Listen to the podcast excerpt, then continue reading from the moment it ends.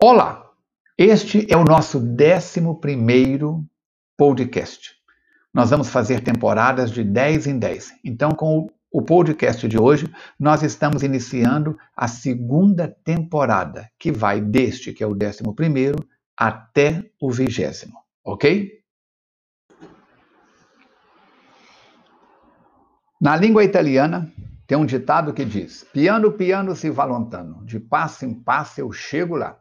E nós mineiros temos um ditado semelhante: de grão em grão, a galinha enche o papo. Olha só, começamos ontem mesmo e já estamos no nosso podcast de número 11. Por quê? Porque você é importante. Você tem participado, tem mandado suas perguntas, dúvidas, é, tem contribuído, ajudando a divulgar esse trabalho despretensioso de colocar placas de sinalização na vida da Alice, na minha vida e na vida de todos aqueles que queiram ouvir, refletir sobre aquilo que compartilhamos. Sempre que possível, colocamos a fonte, colocamos a, a ligação com as obras básicas para demonstrar que não é a nossa opinião, não é o nosso ponto de vista. Utilizamos as palavras do nosso vocabulário para vestir as respostas, mas você pode consultar e ver que é tudo fundamentado na doutrina espírita. Se você quiser um contato direto com a casa, com a causa espírita, anota aí o telefone 32 3236 1122. 3236 1122 é o telefone do SOS Prece, das 8 horas pela manhã até a meia-noite, todos os dias, tem sempre um amigo pronto para atendê-lo. E também tem o site da FEAC, que é www.feac.org, onde você tem acesso aos nossos programas, tem cursos é, online a semana inteira, escolhe um curso, manda para nós, quero o curso X da, do horário tal. A gente coloca você em contato com o coordenador e você pode participar de qualquer ponto do planeta Terra. Visite também no YouTube o nosso canal FEAC TV no YouTube e as palestras, públicas, os seminários, e tem muita coisa boa lá para te ajudar a dirimir dúvidas, ok? Vamos lá então? Vamos trabalhar. Perguntas que chegaram para nós enviadas por internautas. Falcone, como se explica o desejo que às vezes temos de fazer o mal? Podemos evitar isso? A gente fala que é o homem velho, né? É o homem do olho por olho, do dente por dente. Não há quem detenha o poder para fazer o mal a alguém, pois somente no bem encontramos a verdadeira força. Eu digo sempre: não existe frio, é ausência de calor. Não existe mal, é ausência do bem. Não existe treva, é ausência da luz. Ninguém pode ir contra os desígnios de Deus, que determina o direcionamento do homem sempre para o alcance de níveis mais altos da conscientização da vida. Quando algo desagradável nos ocorre, não é porque alguém quis ou determinou, mas porque nos encontramos em débito perante as leis de Deus. Divaldo Franco, ao ser indagado a respeito, se pronunciou dizendo assim: abre aspas. Não devemos recear o mal que porventura queiram nos fazer, porque somente nos acontece aquilo que devemos aos soberanos códigos. Se nos elevarmos em pensamento através da oração e por meio da ação, nenhuma força, por mais negativa, mandada ou encontrada, pode nos fazer qualquer mal. Não obstante, se nós, se nós temos uma vida dissoluta, sensualista, vulgar e sintonizamos com espíritos infelizes, não é necessário que ninguém mande para nós coisas negativas. Elas virão ter conosco por processo de sintonia. Fecha aspas. Igualmente indagado se existia o chamado mal feito, Chico Xavier disse que se atirarmos uma bolinha de borracha de encontro à parede e havendo nela um buraco, a bolinha passará. Caso contrário, não. Finalizando o proveitoso ensino da lei de causa e efeito, lembrou que semelhante atrai semelhante, e só recebe o mal quem está no mal. Você certamente estará livre de qualquer investida no mal pelo seu interesse em somente fazer o bem. Não há maior defesa e liberdade senão no pensamento e no trabalho no bem em favor de si mesmo e do próximo. Não há maior força do que a força do amor e aquele que ama nada deve temer. Vamos buscar Allan Kardec, Livro dos Espíritos, questão 642. Basta não fazer o mal para ser agradável a Deus e assegurar um futuro melhor? Não. É preciso fazer o bem no limite das suas forças, porque cada um responderá por todo o mal que resulte do bem, de, do bem que não tiver feito. Material para refletir. Anota aí, questão 642, lê algumas anteriores, algumas posteriores, para ampliar ainda mais a sua mente. Próxima pergunta: como agir? Como devemos nos fortalecer mental e espiritualmente? Que atitudes, ações devemos tomar? Vamos lá. Algumas dicas, algumas placas de sinalização. Cultivar bons pensamentos e sentimentos, pois assim atrairá boas companhias espirituais que te ajudarão no processo de superação das dificuldades. Não poderá estar mal acompanhado aquele que praticar a caridade moral através da benevolência, da indulgência e do perdão das ofensas. Outra placa. Manter-se em estado de oração e vigilância, para não cair em tentação, conforme asseverou nosso Mestre Jesus. Outra. Frequentar uma casa espírita para participar das reuniões palestras, grupos de estudos que vão colaborar e muito para ampliar os seus conhecimentos sobre a vivência das leis de Deus. Outra placa de sinalização: praticar diariamente pelo menos 15 a 30 minutos de boa leitura, tanto das obras de Allan Kardec, básicas da doutrina espírita, quanto de livros inúmeros de mensagens edificantes que chegam a nós através de abnegados médiuns trazendo consolo de oração. Outra placa: realizar o estudo do Evangelho no lar pelo menos uma vez por semana, que é um trabalho simples. Escolhemos alguns minutos por semana e nos reunimos com todos aqueles que vivem conosco, que queiram participar da, da, do culto e para o aprendizado das lições de Jesus. Que seja feito esse estudo sempre que possível, no mesmo dia da semana e horário. Iniciamos com uma prece espontânea, abrimos uma página do Evangelho segundo o Espiritismo, lemos em voz alta alguns trechos, comentamos em seguida. Para aquele que se julga afetado por alguma intervenção indébita, orientamos, além dessas providências citadas, o passe, água fluidificada, a fluidoterapia, que muito contribuirá para a renovação das energias e afastamento de qualquer investida menos digna. Ressaltamos que o passe não deverá ser recebido indefinidamente, mas apenas durante o tempo em que se achar necessitado. No Livro dos Espíritos, questão 784, está escrito: às vezes é necessário que o mal chegue ao excesso para se tornar compreensível a necessidade do bem e das reformas. Tem pessoas que precisam de descer no fundo do buraco para tomar consciência da gravidade do que estão fazendo ou deixando de fazer. Outra pergunta: uma pessoa boa, ou seja, que não precisa de provas severas, pode ser prejudicada pelo livre-arbítrio de outra pessoa sem merecer, como ocorreu com Jesus? Ou a pessoa só sofre quando tem que depurar-se de algum mal?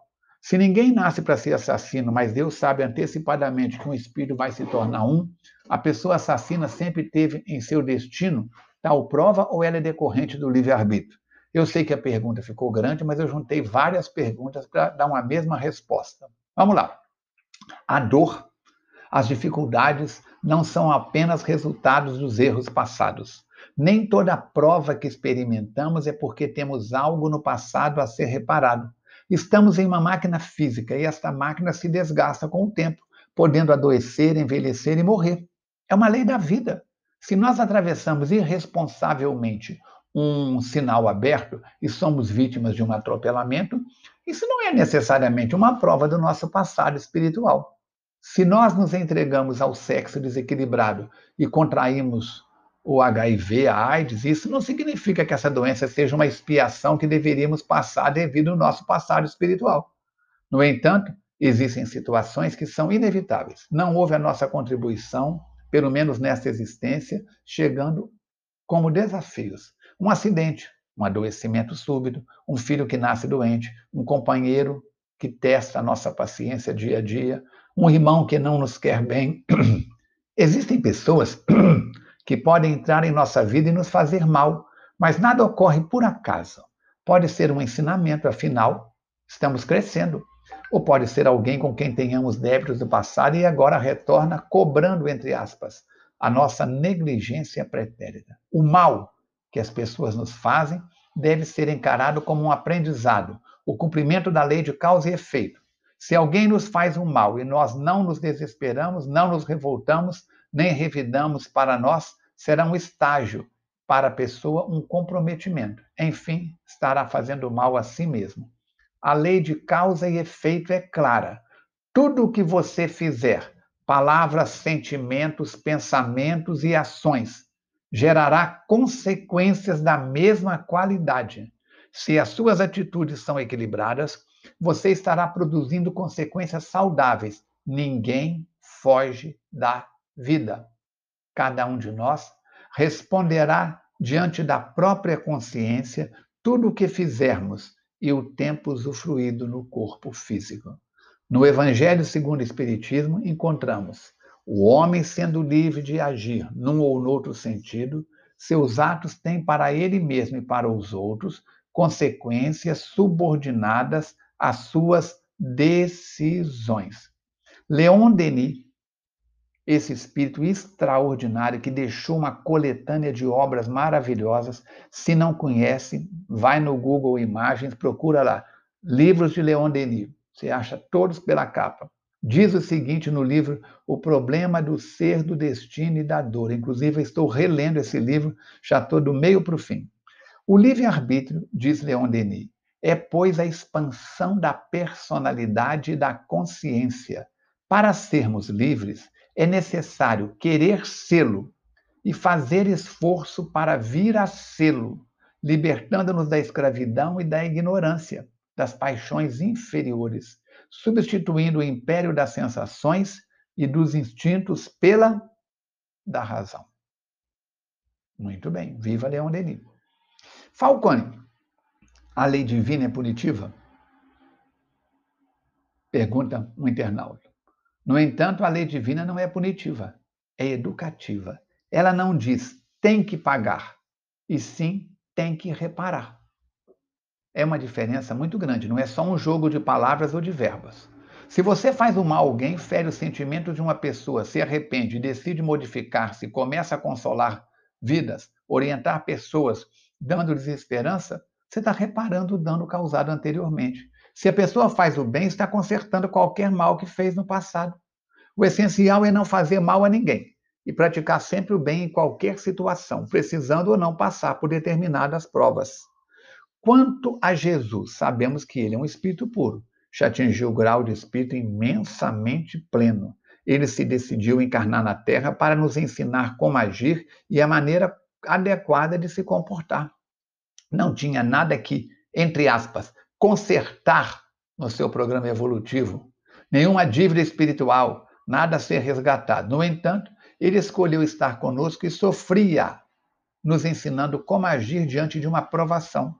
Ele não necessitava de sofrer. Cada dor que ele experimentava era um exemplo de amor direcionado àqueles que o seguiam. Dá para entender isso? Jesus é um modelo e guia. Outra pergunta, muito interessante. Existem reencarnações programadas para se fazer o mal? Quer dizer, alguém nasce para viver no campo da prostituição, no campo do adultério, para assassinar, para suicidar, para roubar? Eu estou aqui ampliando a pergunta. Então, existem reencarnações programadas para o espírito vir e fazer o mal? Respondem, resposta espírita. Realmente ninguém é programado pelas leis soberanas do universo a praticar o mal. Ninguém renasce com a missão reencarnatória de ser assassino. Por ser um espírito eminentemente sábio, Jesus, em ligação direta com Deus, tinha uma visão muito mais avançada dos acontecimentos das leis naturais. Ele conseguia penetrar em paisagens psíquicas que ainda não são acessíveis a nós. Os espíritos superiores conseguem visualizar os acontecimentos que estão se dando forma, que estão dando uma forma muito mais profunda. Eles vislumbram de um ponto de vista muito mais alto, mais alto, mais amplo. É como se eles estivessem em cima de uma montanha, conseguindo abarcar uma parte muito maior do todo. Imaginemos um carro que está em alta velocidade e logo mais defrontará uma cratera. Obviamente que o motorista do carro não sabe que é uma cratera. Ali na frente, na curva, alguns metros adiante. No entanto, alguém que se encontra em cima de uma montanha olhando o carro naquela velocidade facilmente pode concluir: esse carro vai cair na cratera. Não vai dar tempo dele frear. É mais ou menos assim que os espíritos conseguem penetrar nos acontecimentos futuros. E Jesus, sendo a mais notável personificação da divindade no planeta, tinha conhecimento da sua morte. Inclusive, ele avisou isso várias vezes. Apenas usando um raciocínio lógico, nós podemos imaginar que um homem portador de uma mensagem como a de Jesus dificilmente sobreviveria. Afinal, fizeram o mesmo a Sócrates, Martin Luther King, a Mahatma Gandhi. Todos os três foram assassinados. Isso apenas usando a lógica e o bom senso. Agora imagine o pensamento de Jesus, com uma inteligência e acuidade psicológica muito superior à nossa. O espírito pode se reencarnar com tendências muito fortes, inclusive em um meio que não possa estimular essas tentações. Mas não há uma programação de a pessoa tornar-se um homicida como parte de um programa reencarnatório. Se houvesse esse determinismo, a pessoa não seria responsável pelo mal que praticou. Diríamos, não, não estava programado? Que culpa tem essa pessoa então? Fazendo um resumo, uma síntese. Existem três tipos de reencarnação. A. Expiação. É o resgate por meio da dor de erros cometidos em outras existências. B. Provação. São provas voluntariamente solicitadas pelo espírito, as quais, se bem suportadas, resultarão em seu progresso moral. C. Reencarnação, missão é a realização de qualquer tarefa, de pequena ou grande relevância, dependendo do nível do espírito. A Terra pertence à categoria dos mundos de provas e expiações e está fazendo a transição planetária para regeneração. É isso que está aí. Visite o nosso canal no YouTube e coloca lá as lives e o seminário sobre livros, os livros é, do Divaldo Pereira Franco, tanto Transição Planetária como a, o último agora, que é a evolução para um mundo melhor. Damos uma pausa por aqui e voltamos no nosso próximo podcast. Lembrando que este canal é seu. Suas perguntas, dúvidas, sugestões, críticas são muito importantes para perseverarmos. Você pode participar pelo WhatsApp, somente o WhatsApp do telefone prefixo 32 98489 9106. Repetindo, 98489 9106. Deixe seu nome, contatos, país, cidade de onde fala, seus dados, para que possamos fazer contato. E se você quiser participar de um grupo de estudos online, entra no site www.feac.org, vai lá no nosso, na nossa agenda de grupos de estudos semanais e você escolhe o grupo que quer manda pelo WhatsApp e a gente coloca você em contato com o coordenador do grupo, certo? Siga, participe, compartilhe, divulgue nos seus grupos, redes sociais, familiares, na instituição que frequenta. O site da FEAC é www.feac.org e tem também o meu Facebook, que é facebook.com.br Falcone Espiritismo. Até o nosso próximo encontro, se Deus quiser e Ele quer.